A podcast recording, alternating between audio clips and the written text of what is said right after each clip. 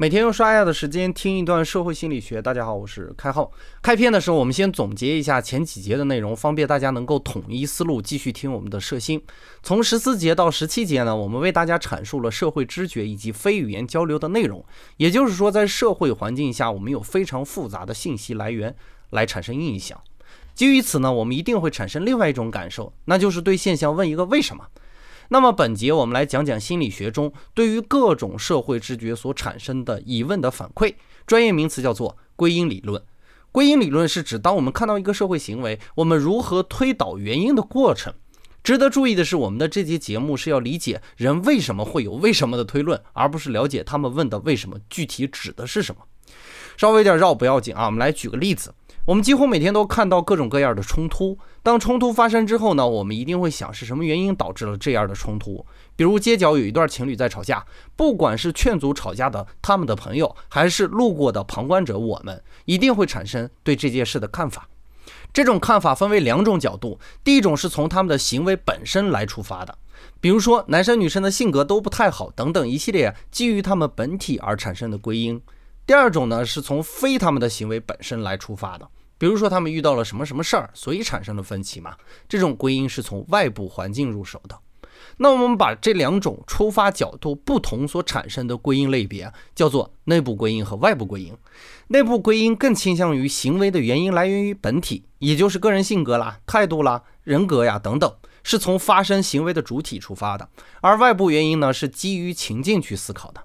对于外界事物的内部归因，一般会导致我们产生负面的看法。比如，老板在训斥一名下属，如果我们单纯的从内部归因来看，甚至会觉得这个老板是个变态，就喜欢欺负自己的同事，那么必然会产生偏见。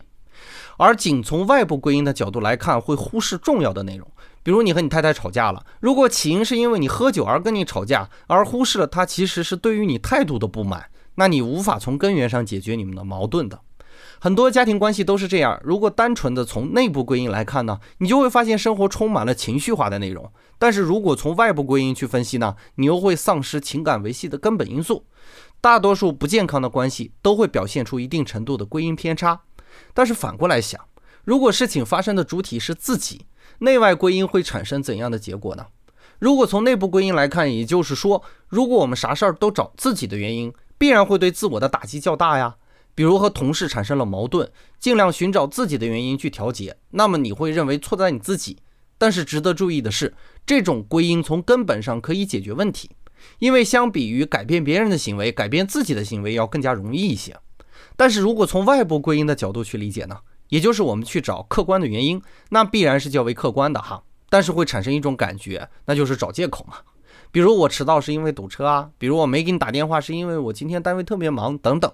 看起来和找借口没什么区别哈，所以呢，在人际交往的过程中呢，我们害怕的是内部归因的，因为它会我们产生打击或者产生负面的情绪，而我们倾向于外部归因，因为客观环境不能改变啊，或许能够获得原谅。而对于别人呢，我们却更加苛刻。比如有事情发生的时候，我们总会说：“你怎么不能找找你自己的原因呢？”我们把我们害怕的东西强加给别人，然后把别人的出口堵死。哈，总体来说，人还是非常自私的。这样说起来的话，稍微有些负面哈。所以那些生活里让彼此很轻松的人，一般是这样的：当你和他遇到困难和冲突的时候，他会说这是我的问题，你之所以没有做好，是因为环境太糟了。愿意承担内部带来的压力，也愿意把别人的压力替他释放出去。我们把这种行为叫做责任。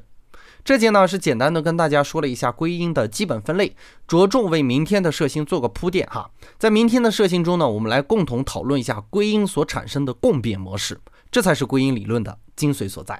那么本节的概念就播讲到这里，感谢您理解今天设星的主要内容。更多内容关注微信公众号“开号御书房”，我们下个工作日再见。